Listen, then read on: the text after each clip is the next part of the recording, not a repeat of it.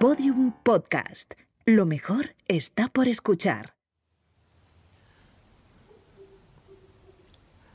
Pues en, el cómic creo. o sea, el cómic no me lo he leído. Una vez acabado, porque no lo he intentado y no puedo. Entonces, de hecho, lo he escrito, se ha montado. Sí, que leí las versiones, pero la versión final no, no la he leído. Si no me equivoco, creo que viene representado como que el personaje le cae una ola gigante encima.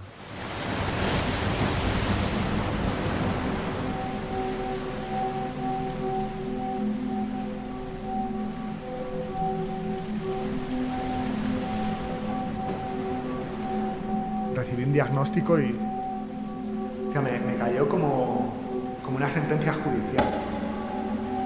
Todo es una mierda sentirse estigmatizado, torturado, clasificado y finalmente va a ser crónico. Tú no vas a poder tener un trabajo, no te puedes plantear vivir solo, no vas a tener una pareja. Y pues con 19 años la posibilidad de no relacionarme con la gente, de no follar y de no leer, pues era bastante angustiante y creo que esa angustia eh, fue un acicate para buscar o pensar otras maneras de, de afrontar lo que me estaba pasando. Fernando Valius tiene 41 años. Es filósofo, activista, vive en Granada y ha escrito un cómic autobiográfico que se llama Desmesura. Que va sobre el hecho de oír voces dentro de la cabeza. Conversamos con él y otras personas con sufrimiento psíquico, a quienes también quisieron encerrar en un diagnóstico que amenazaba con arrastrarlo todo. Estás escuchando Invisibles Podcast.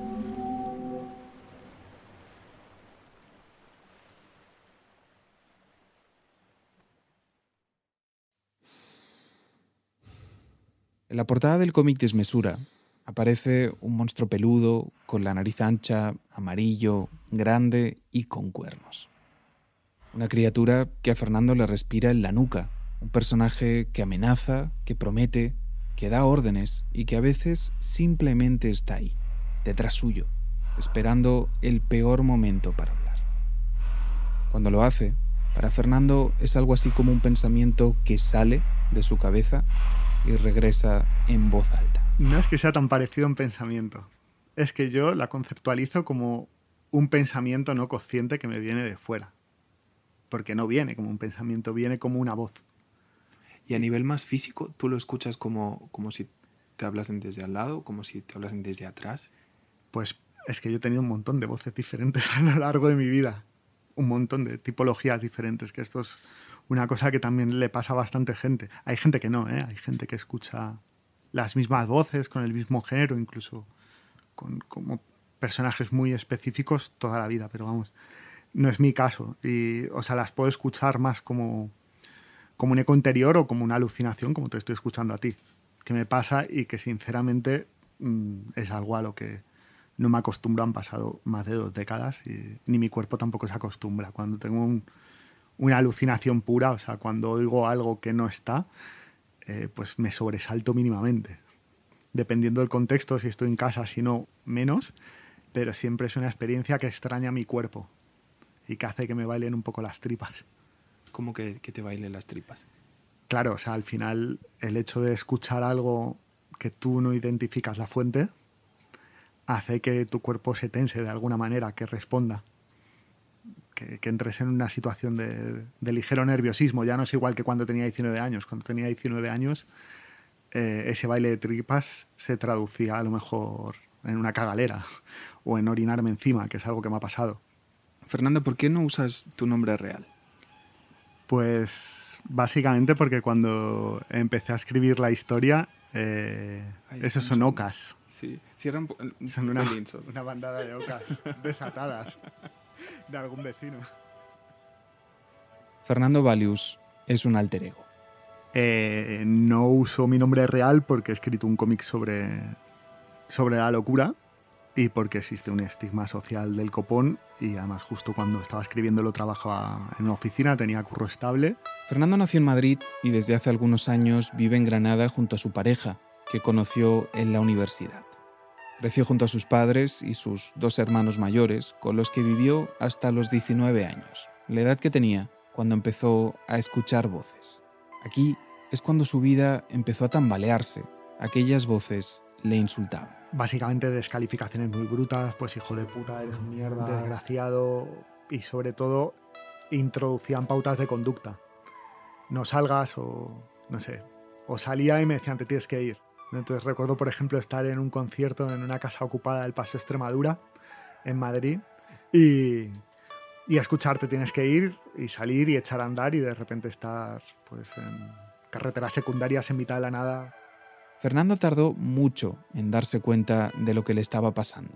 Lo describe como una época difusa, emborronada, y en la que parecía que las cosas empezaban a ir más y más rápido hasta desparramarse. Entonces, por ejemplo, yo sé que empecé a saturar mucho a la gente.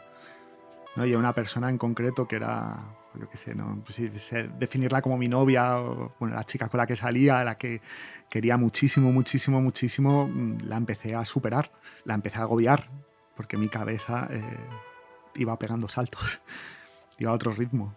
Entonces, claro, empiezas a provocar un rechazo y un rechazo que no es ese rechazo social, estructural del estigma y de la ignorancia, sino que es joder, que, estás haciendo daño a la gente, ¿no? Que la estás entorpeciendo en su vida, que estás siendo súper intrusivo, que vuelves una y otra vez sobre lo mismo, que monopolizas las conversaciones. Cuando, cuando te lo señalaron, eh, a partir de ahí, ¿qué, ¿qué, hiciste? ¿Te fuiste a buscar ayuda médica? ¿Pediste ayuda a tus padres, a tus amigos? Sinceramente, eh, no lo puedo recordar. que es una cosa que me dolió muchísimo cuando escribí el cómic, porque me di cuenta de que tengo unos boquetes en, en la memoria muy grandes, muy grandes. Entonces, claro, no tengo a la vez esa sensación de, no sé, de, de pasar de ser una compañía deseable a no deseable, pero se mezcla con, con, el miedo en el que estaba inmerso, se mezcla con el tabú de mi familia, se mezcla con ir al médico y recibir diferentes diagnósticos, con medicaciones, dejar la medicación y en el fondo tengo una jarana en la cabeza notables. Esto le pasa a casi cualquiera que ha estado cicatrizando mucho tiempo.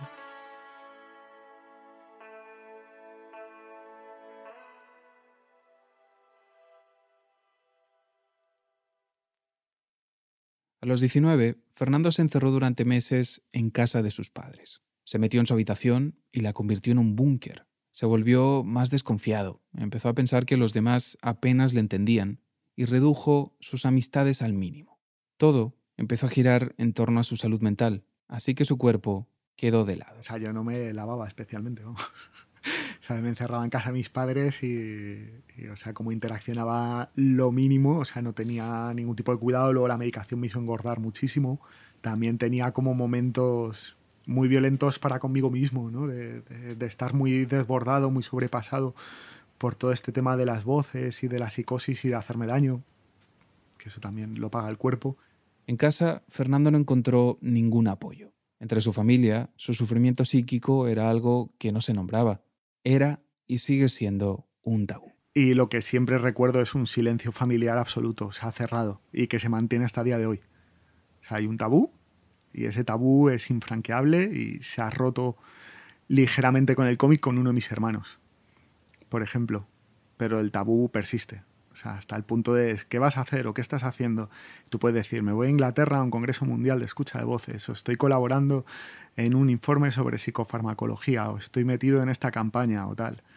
Y entonces tú me hablas de tu coche, o me hablas de, del tiempo, o de la comida, o de tu trabajo, de cualquier cosa. O sea, no es un tema sobre el que se pueda hablar.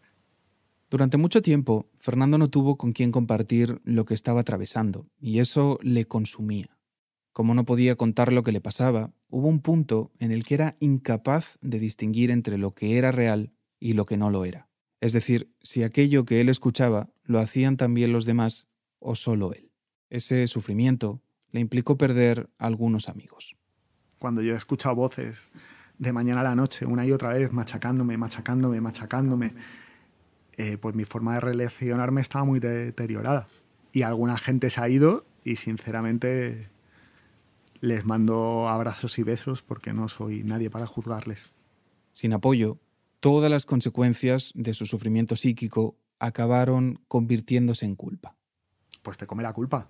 Te come la culpa pues, por ser un hijo de mierda, por ser un noviete de mierda, por ser un amigo de mierda, por estar puto loco, por manipular emociones, por monopolizar conversaciones, por saltar de una cosa a otra, por porque tú tienes voces y el resto no, y es muy injusto. Y esto le pasa a todo el mundo, ¿no? Cuando te pasa algo que, a la gente no le pasa, es como, joder, qué injusto es. Si además te pilla con 19 años a medio cuajar, pues lo multiplicas por mil. Y la, la culpa es una salida fácil.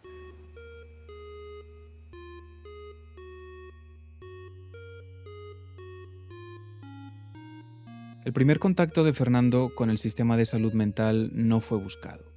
Cuando empezaron a irrumpir las voces y se vio superado, ese nivel de estrés también comenzó a reflejarse en su físico, aunque en ese entonces Fernando no lo sabía.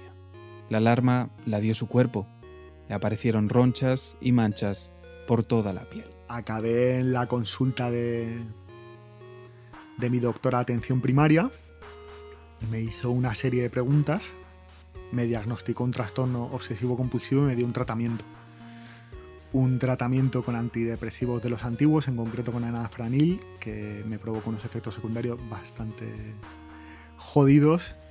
Y entonces yo me quité a mí mismo la medicación porque, claro, estaba en, estaba en vacaciones, no estaba la doctora. Claro, yo no estaba en tratamiento en un centro de salud mental, ni tenía ningún teléfono de referencia, ni lo compartía con mi familia, ni podía ir a urgencias.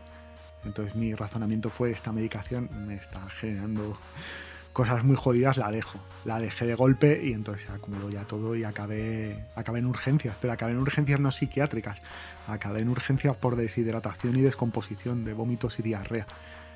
Y, y allí ya me entrevistaron y me dieron ver de qué pie cojeaba y acabé, acabé en psiquiatría. ¿Qué viste ahí dentro que hizo que dijeses yo por aquí no paso? Un clima muy hostil muy, muy hostil.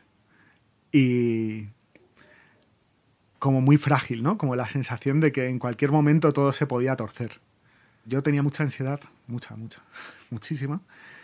Y, y bueno, pues era un chaval de 19 años, pues fibroso, bastante más fuerte de lo que soy ahora.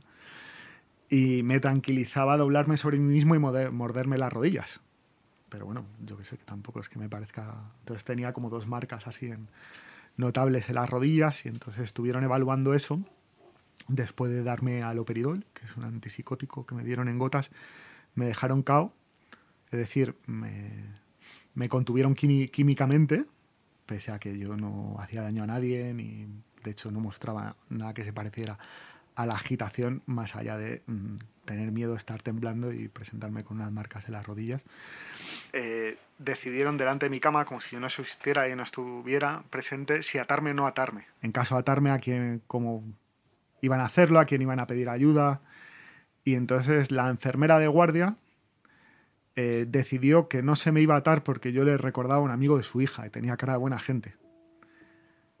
Y recuerdo que en mitad de la confusión, del de, el miedo que me atravesaba, pensé, hostia, qué aleatorio es esto. A Fernando le dijeron que su sufrimiento psíquico solo podía tratarse con fármacos, así que pasó varios años medicado con pastillas, gotas e inyecciones.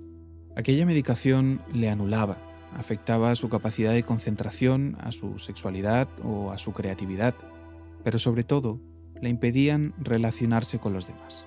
No notar esa, esa capacidad que tenemos para, para reconocer algo en las miradas de la gente, en la modulación de la voz, en los gestos que te hace acercarte o alejarte, ¿no? Como, como un poco fluir de, con los demás y decidir por dónde quieres ir y, y poder leer estados de ánimo, o eso se iba a la mierda. Fernando ha tenido varios diagnósticos a lo largo de su vida un trastorno obsesivo compulsivo, depresión, esquizofrenia o psicosis, diagnósticos que para él hoy no significan nada. Sin embargo, con 19 años, cuando a Fernando le entrevistaron por primera vez en un centro de salud mental, aquel primer diagnóstico le cayó como una sentencia. La única vez en, en mi puta vida que me he planteado quitarme en medio de manera más o menos seria fue después de que me diagnosticaron porque ahora te dicen esto va a ser crónico, tú no vas a poder tener un trabajo, tú no te puedes plantear vivir solo, tú no vas a tener una pareja. Y claro, yo decía, pero es que la medicación me arruina la sexualidad. Tenía 19 años. Es como, no, eso no te preocupes, es que no, es el momento, ¿no? De tener sexo no, no te podemos garantizar que puedas tener una vida sexual. Pues es la única vez que me he planteado de verdad que me quito en medio.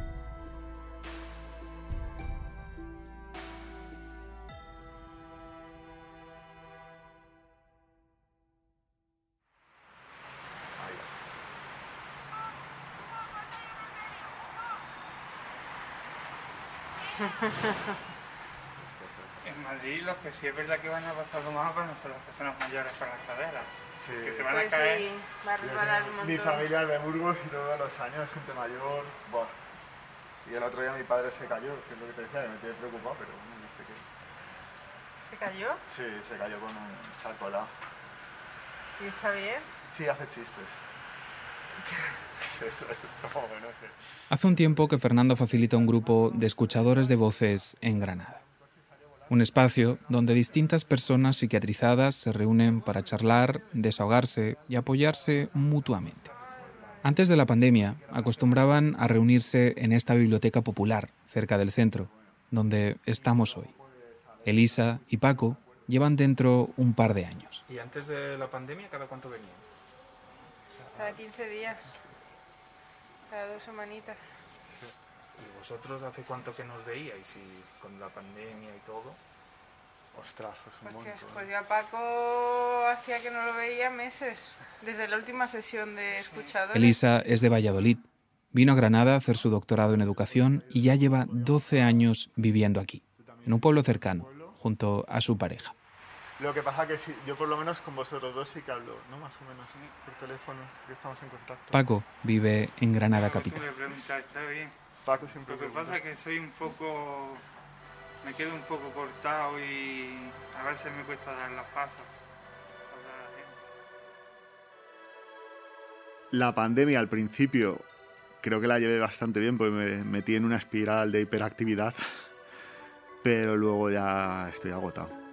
Entonces, pues me imagino que como todo el mundo un poco, ¿no? Que eso, esta mierda nos ha igualado mucho. Cuando la gente empezaba a tener como mucho miedo al virus, a contagiarse, a que entráramos en un colapso, a rayarse, es como, vale, pues eso nos pasa a nosotros un montón de veces y en nuestra vida tiene sentido. Lo que pasa es que ahora compartimos todos las mismas condiciones.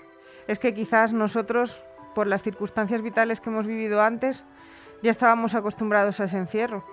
Yo me he pasado dos meses en agudos, entonces mm, estar dos meses encerrada en mi casa mm, no suponía tampoco esa privación de libertad tan grande como es estar dos meses encerrada en un hospital. No es lo mismo estar dos meses en tu casa, por muy más que estés, que estar en el hospital. Puf. Y más en, en una unidad de, de agudos. Que a mí me gustaría, a los que están bien, que estuvieran allí un tiempecillo. Entonces sí es verdad que iban a iban a valorar lo que es la vida. Que por cualquier cosa te, te llamen a la segurata y si no es por las buenas, por las malas, te, te pongan una inyección, te aten y te traten como perros. Entonces sí es verdad que, y por el simple hecho de tener un un de esto de salud mental.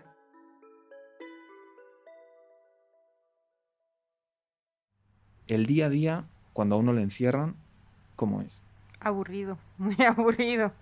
No tienes nada que hacer más que deambular por el pasillo. Y a veces hay actividades de mm, terapia ocupacional que son bastante infantiloides, ¿no? Mm, ver a compañeros estar ingresada en marzo y ver a compañeros hacer papás noeles con algodón y mm, platos de plástico, pues me parece un poco que yo no paso por hacer eso. ¿Tú cómo hacías para matar el tiempo? a mí me salvaban las visitas. Yo la verdad es que ansiaba el momento de las visitas y, y era como para mí el momento liberador del día, ¿no? El momento de ver, de ver a mi madre, de ver a mi pareja, de ver a algún amigo. El sentimiento máximo de un poco de liberación dentro, de, entre comillas, que puedes sentir allí es cuando te dan un permiso para salir a la calle o al patio. Y allí ya puedes encontrarte con, con alguien más y fumarte algún cigarrillo de Strangis. ¿Tú, Paco, qué, qué hacías en ese día a día? Pues yo jugar ping-pong, intentar hablar con uno, hablar con otro. Al principio, como estaba todo en pastilla, porque me pusieron tantísima medicación que yo no entendía nada, dormí mucho, pero aquello es que para pasar un día, y sobre todo las comidas. Mm, esperar que llegue la comida para matar otro rato de tiempo. ¿Cómo me podríais ayudar a hacerme una idea de cómo es físicamente un espacio así? Yo he pensado De- mucho sobre eso. Yo, de mi experiencia de los sitios por los que he pasado, depende del sitio. O sea, lo único común que he visto es que son dos portones que se abren y que se cierran, como en una cárcel. Pero aquí depende, hay dos hospitales.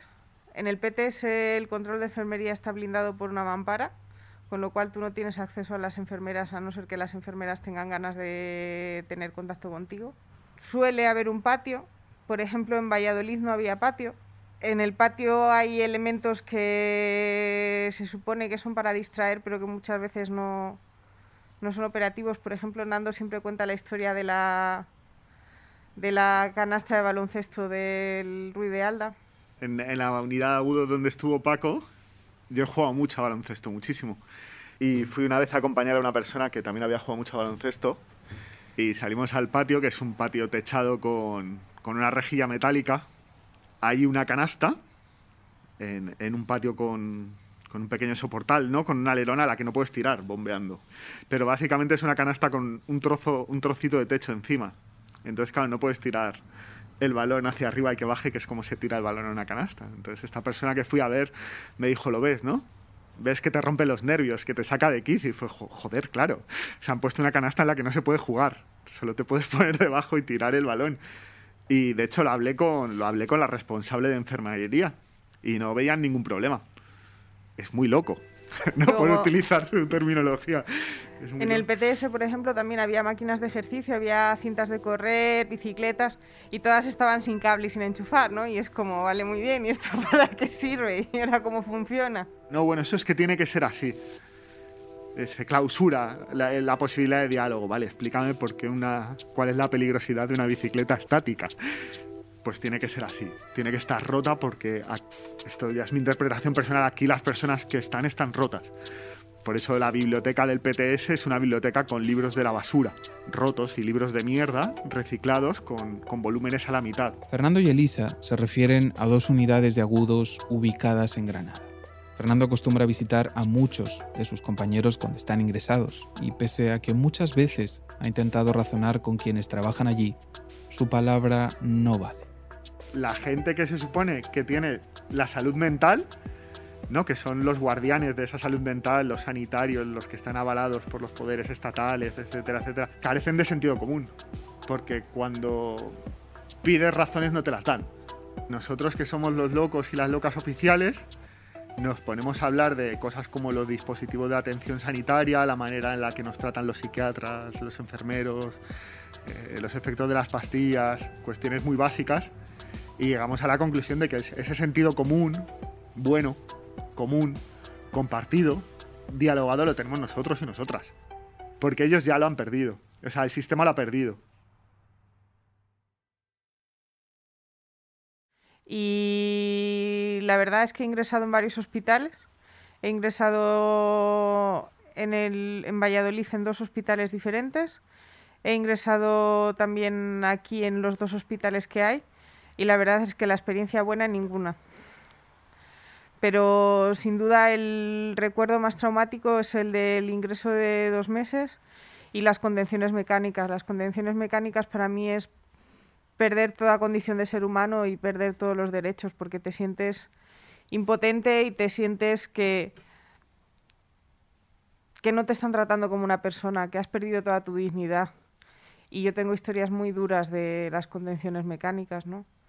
Desde que te dan de comer como un pavo con una cuchara hasta que te dicen que te ponen un pañal y que te orines en el pañal y que no te van a que no te van a hacer caso más.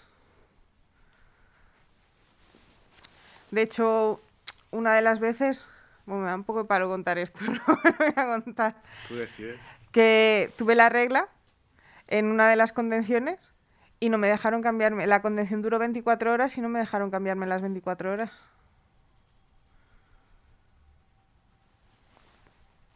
Me pusieron un pañal y dijeron arrea. Las contenciones mecánicas son una práctica habitual en las unidades de psiquiatría de todo el Estado. Se ata a las personas a una cama con correas que se colocan en las muñecas, los tobillos y la cintura, con el fin de inmovilizarlas. lo único que puedes es, y lo único que haces es, en mi caso, chillar. Y cuanto más te opones, cuanto más te resistes, peor es, porque más se mantiene la contención. Entonces te ves completamente impotente porque no puedes hablar, no puedes, no puedes chillar, no puedes gritar de indignación, porque eso significa que va a durar más todavía la contención. Te sientes atado de pies y manos literalmente, pero también mentalmente, ¿no? Porque no, no puedes expresar lo que sientes. Las contenciones mecánicas pueden durar horas o incluso días. Y son momentos muy, muy duros y también ¿por qué se producen? Porque se supone que te, te contienen cuando estás agitado, pero muchas veces es un castigo, ¿no? Cuando haces una conducta que se supone que no está bien vista o que no es como el patrón de que tú te deberías comportar o que te ha revelado a tomarte una medicación o que, o que te ha revelado a quedarte allí, mm, la respuesta muchas veces es contenerte. Y me parece que no es ningún tipo de solución.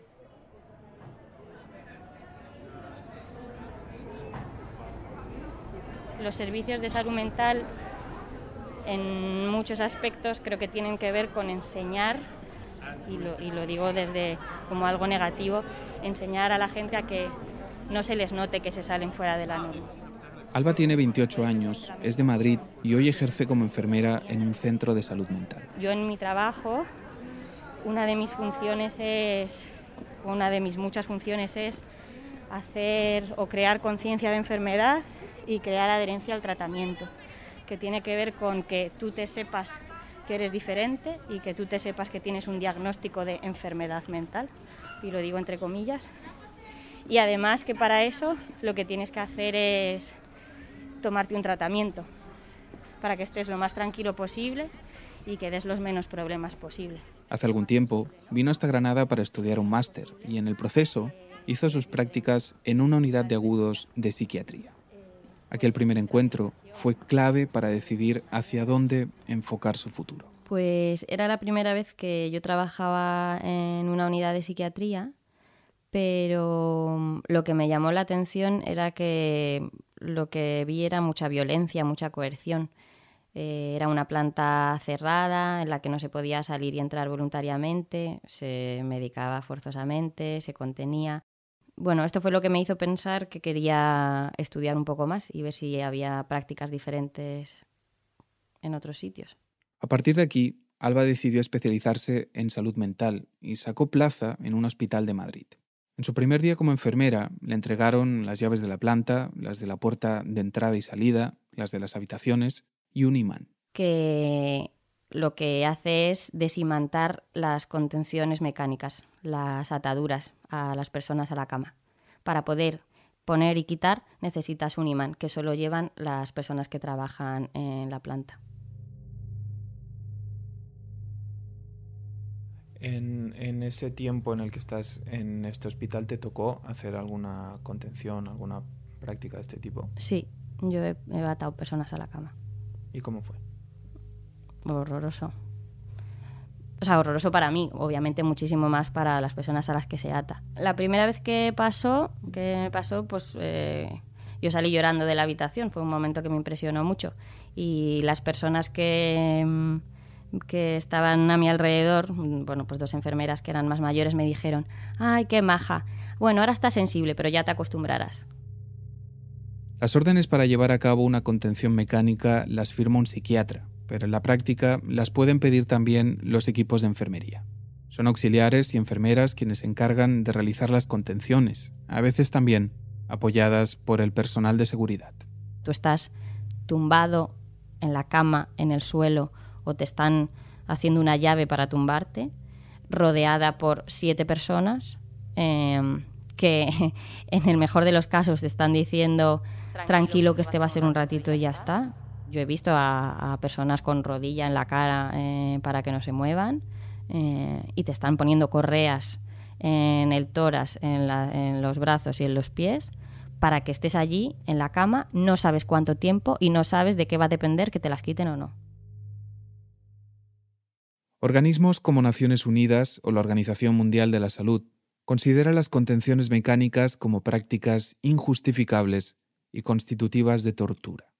Aún así, una de las principales formaciones que recibió Alba como especialista fue la de cómo llevarlas a cabo. Generalmente, este se enseña como único método para evitar que una persona se haga daño a sí misma o a los demás, pasando por alto que existen otras formas de acompañar las crisis que tienen que ver con el apoyo, eh, el estar, eh, el escuchar, en proponer opciones que se puedan acordar, en minimizar los riesgos eh, de hacerse daño a, sí mismo o a los otros desde el acompañamiento.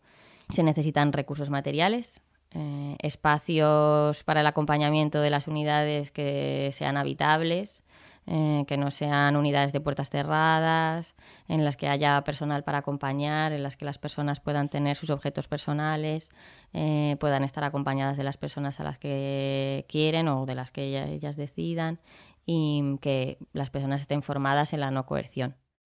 Alba trabaja ahora en un centro comunitario de salud mental, en donde intentan acercarse y trabajar conjuntamente con las personas a las que atienden. El objetivo es que sean ellas quienes les expongan cómo quieren ser acompañadas en momentos de crisis, a quién llamar, qué les asusta, qué les tranquiliza. Yo tengo la experiencia de hacer un cuaderno o de, que la persona a la que acompaño hace un cuaderno. Y este cuaderno eh, es donde tiene escrito eh, las cosas que le vienen mal, las cosas que le vienen bien, cómo cuidarse y cómo no cuidarse, la forma en la que no quiera que le cuiden porque ya ha tenido esas experiencias, ya ha tenido experiencias en las que el cuidado ha sido más traumático eh, de, lo que de lo que tiene que ser. Pero hay otras personas que pueden, no sé, grabarlo, eh, grabarlo en vídeo, grabarlo en un PowerPoint, eh, pues no sé, hacerlo en un Word.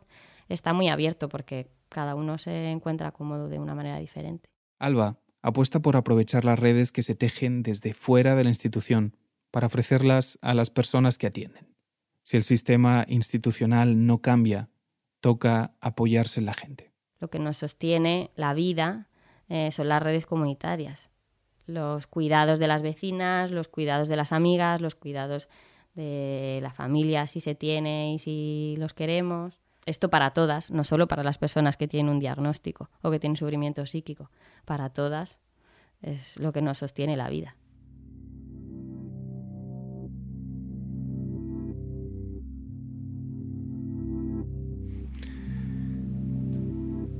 Pues no me acuerdo muy bien, tío. Y es muy jodido, tío, porque me encantaría escribir sobre ello y, cantar a la amistad y al amor, pero no puedo.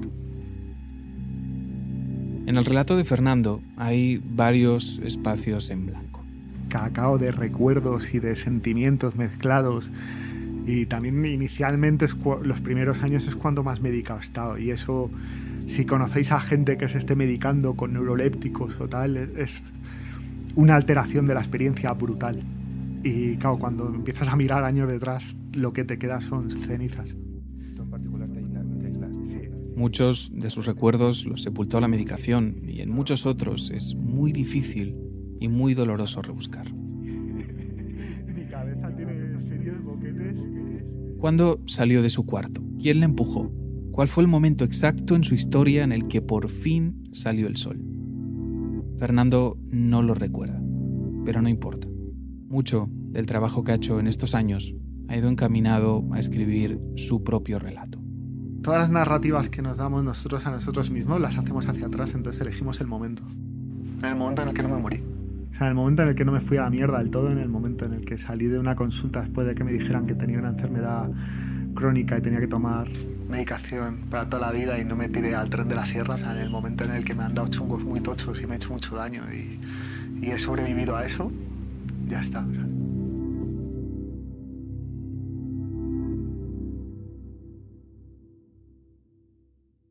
A pesar de que hay algunos capítulos de su vida que Fernando no recuerda, sí sabe que cuando salió de su cuarto, en casa de sus padres, contó con el apoyo de más personas, amigos que esperaban pacientemente a que asomase la cabeza. Se apoyó muchísimo en los libros y con el tiempo empezó a convencerse de que un diagnóstico no podía sentenciar su vida y de que una psiquiatra no tenía el poder para decirle lo que podría o no hacer en el futuro. Desde entonces, en el camino se ha encontrado con el activismo, con grupos de apoyo y con otras personas que también escuchaban voces y que eran supervivientes de la psiquiatría. En todo ese proceso, descubrió que su objetivo no tenía que ser el de erradicar las voces. Intentar entender la escucha de voces no como un síntoma negativo que hay que aplastar y que aplacar, sino como algo que te está contando algo sobre tu propia vida y que la clave está en cambiar la relación con ello, no en tanto en aplastarlo, ¿no? En, negarlo como en, utilizar esas cosas que te está pasando para, para alcanzar una mejor vida y, y vivir mejor. A Fernando las voces le sirven ahora como un aviso. Cuando aparecen, son una alarma que le advierte que hay algo en su día a día que no va bien, que no funciona, que le hace daño y que tiene que frenar, reposar e intentar cambiarlo. Esa reflexión, junto a muchas otras, son el resultado de conocerse y de compartir su experiencia con otras personas. Gran parte se basa en acumular saberes profanos, que llamamos, ¿no? Como saberes no académicos, no especializados, no pertenecientes al campo de la psicología o la psiquiatría, que son pues pequeños conjuros y pequeñas herramientas que nos permiten afrontar mejor lo que nos pasa y sobre todo conseguir desobedecer a las voces. O sea, conseguir que, las voces no pongan la agenda. Ya que he puesto el ejemplo de la agenda, por ejemplo, uno es intentar acordar con tus voces eh, que no irrumpan cuando quieran, sino que la hagan en una hora dada, para así no perder el curro, o sea, negociar con ellas. Plantando a las voces, no me podéis joder porque si me jodéis pierdo el curro, porque si pierdo el curro vosotras también estáis jodidas hablamos a partir de las 6 y ya soltáis toda la mierda que tenéis que soltar. Solo el hecho de hacer eso ya estás restando poder a la voz, le estás quitando omnipotencia, aunque no tenga ni puto caso luego.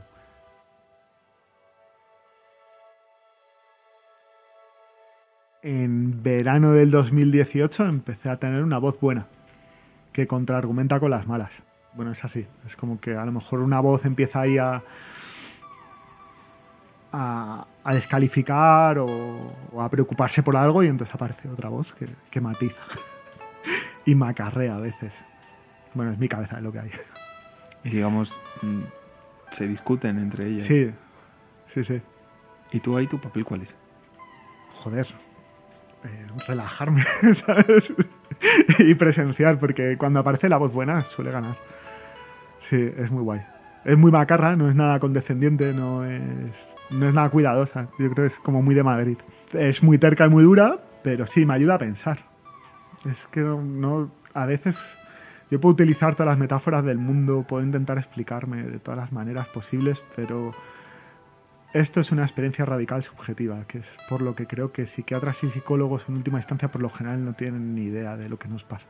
Cuando a Fernando quisieron encerrarlo en un diagnóstico, él salió de la consulta con la sensación de que todo había pasado muy rápido y de que en menos de una hora una psiquiatra había determinado que estaba enfermo. La cuestión es cómo estás. Escuchas voces, toma pastillas. No puedes dormir, estás nervioso, toma. Sigues estando nervioso, ven que te vamos a pinchar todos los meses. O sea, cuando tú tienes un problema de salud mental y acudes a una consulta, hay una serie de entrevistas con un sesgo subjetivo indudable del entrevistador, en este caso es el psiquiatra, eh, que desembocar en un diagnóstico psiquiátrico y en una pauta de tratamiento, pero no hay una prueba de laboratorio, no hay una prueba objetiva.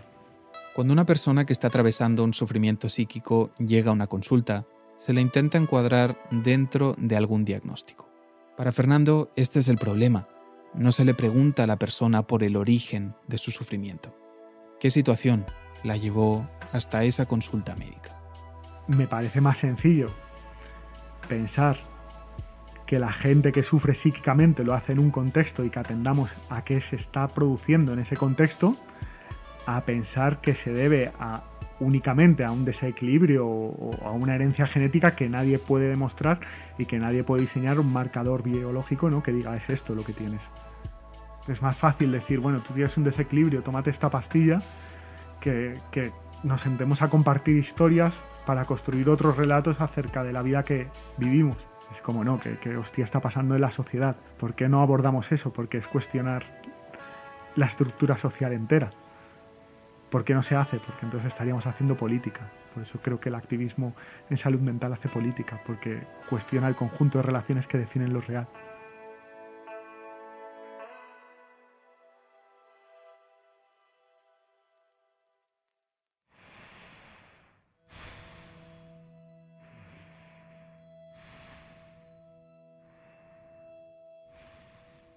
De Desmesura, el cómic de Fernando, me gustan especialmente las páginas en las que aparecen otros monstruos que son distintos al suyo.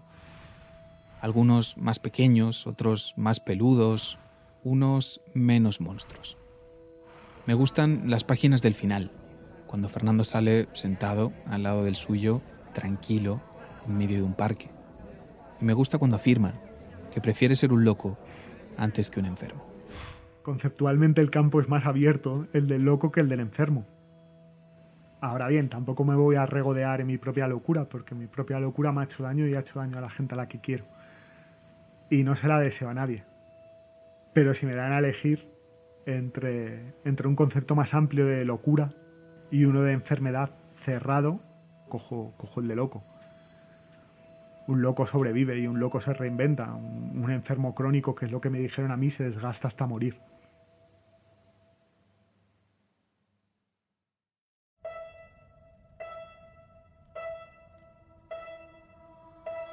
El cómic Desmesura, una historia cotidiana de locura en la ciudad, está publicada por Ediciones Bellaterra, escrito por Fernando Valius y dibujado por Mario Pellejer.